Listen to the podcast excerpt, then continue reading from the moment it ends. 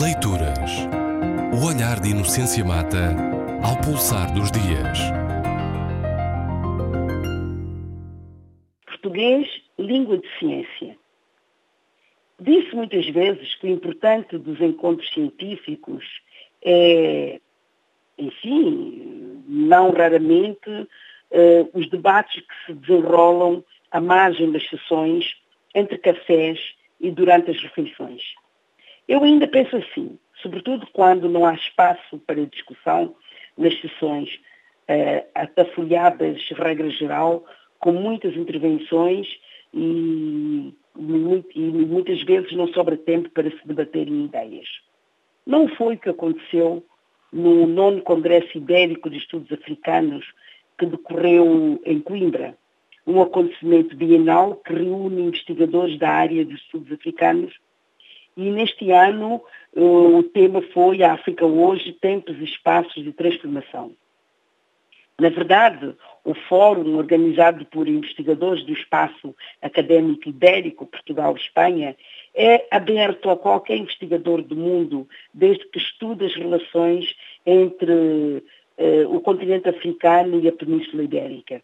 Trata-se, portanto, de um fórum interdisciplinar em que é suposto as disciplinas dialogarem, portanto, a filosofia, a sociologia, a antropologia, a história, a economia, os estudos literários, os estudos artísticos, eh, dialogarem no estudo das relações transnacionais, as particularidades das práticas do poder e as condições de existência, portanto, nos países africanos, dessas relações entre o continente africano e a Península Ibérica. E embora grande parte das intervenções dissesse respeito aos cinco países eh, africanos de língua oficial portuguesa, muitas, muitas houve eh, que trouxeram outras Áfricas nas suas conexões com vozes globais, sobretudo dizendo respeito às últimas décadas, isto é, sobretudo a partir das independências africanas. Apesar de ter sido um evento muito rico na diversidade temática, dos desafios económicos, a violência, a organização política, os recursos naturais, os desafios da saúde, a, sociedade, a questão da sociedade civil e do exercício do poder, eu creio que convinha que os académicos desse espaço linguístico, portanto falantes das línguas portuguesa, espanhola e outras desse espaço, eu creio que, se, que convinha que começassem a refletir sobre o valor científico das suas línguas de trabalho.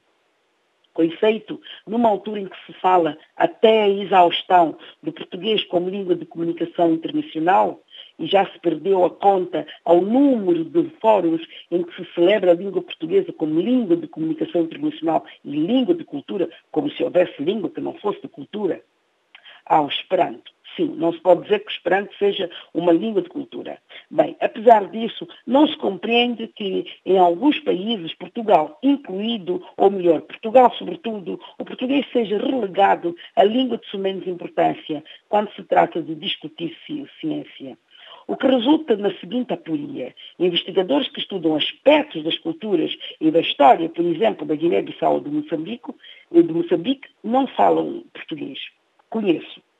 Alguém imagina um investigador angolano a estudar, seja o que for relacionado com os Estados Unidos ou com a Nigéria, que não saiba inglês?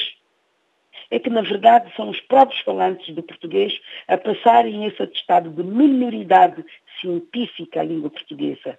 A portuguesa FCT Fundação para Ciência e Tecnologia, por exemplo, uma instituição vocacionada para o desenvolvimento da ciência e para a promoção da investigação científica, impõe o inglês como língua única de ciência. Nenhum projeto é sequer aceito na FCT para avaliação se não for redigido em inglês. Os avaliadores da FCT não precisam de falar português. Se isso é compreensível ou aceitável nas áreas técnicas e tecnológicas, o mesmo não se pode dizer quando o projeto da área das artes, humanidades e ciências sociais. Mas isso diz muito da política linguística portuguesa ou da sua inexistência. A criação de uma cultura científica passa também pela divulgação da ciência em português, o que não diminui a importância da sua divulgação em inglês e a internacionalização dos académicos que escrevem em português. Por isso é que não posso concordar com eventos que acontecem na Academia dos Países de Língua Portuguesa e em que o português não é uma das línguas de trabalho, como aconteceu no ano passado, portanto, em 2013, no quinto ECAS, European Conference on African Studies, Conferência Europeia de Estudos Africanos, que se realizou em junho de 2003 no Esqueté, em Lisboa. Este é apenas um dos muitos exemplos do que se passa em Portugal, inclusive na Faculdade de Letras da Universidade de Lisboa. Nem se percebe tão acirrado nacionalismo no que diz respeito ao acordo ortográfico quando são os empresários da cultura, os cientistas, os académicos a diminuírem a sua própria língua.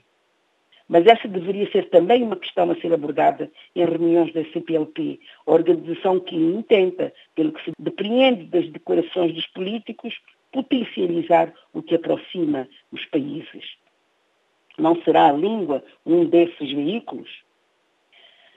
Poderia terminar lembrando nesta questão da língua a Milka Cabral, que hoje também se celebra, afinal, na medida em que se comemora a independência da Guiné-Bissau. Para quem Amílcar Cabral, para quem a língua era instrumento de libertação? E não será que há necessidade de se libertar da dependência científica? Não posso terminar esta crónica sem uma última palavra. É que esta é a última quarta-feira de setembro, pois a próxima é o dia 1 de outubro. E por isso tenho a anunciar que suspenderei a partir de hoje a minha colaboração com a RDP África. Muitos anos se passaram e aqueles que me vêm acompanhando acompanharam também esse tempo de múltiplos sentimentos: reflexão, regozijo, indignação, celebração, informação, puro gozo. Foi para mim gratificante, pelos feedbacks, críticos muitas vezes, mas sempre bem-vindos, que me foram chegando. Razões pessoais levam-me a optar por essa suspensão. Espero poder voltar ao convívio dos ouvintes da RDP África uma rádio que cresceu comigo. Até breve, caros ouvintes. Leituras. O olhar de Inocência Mata ao pulsar dos dias.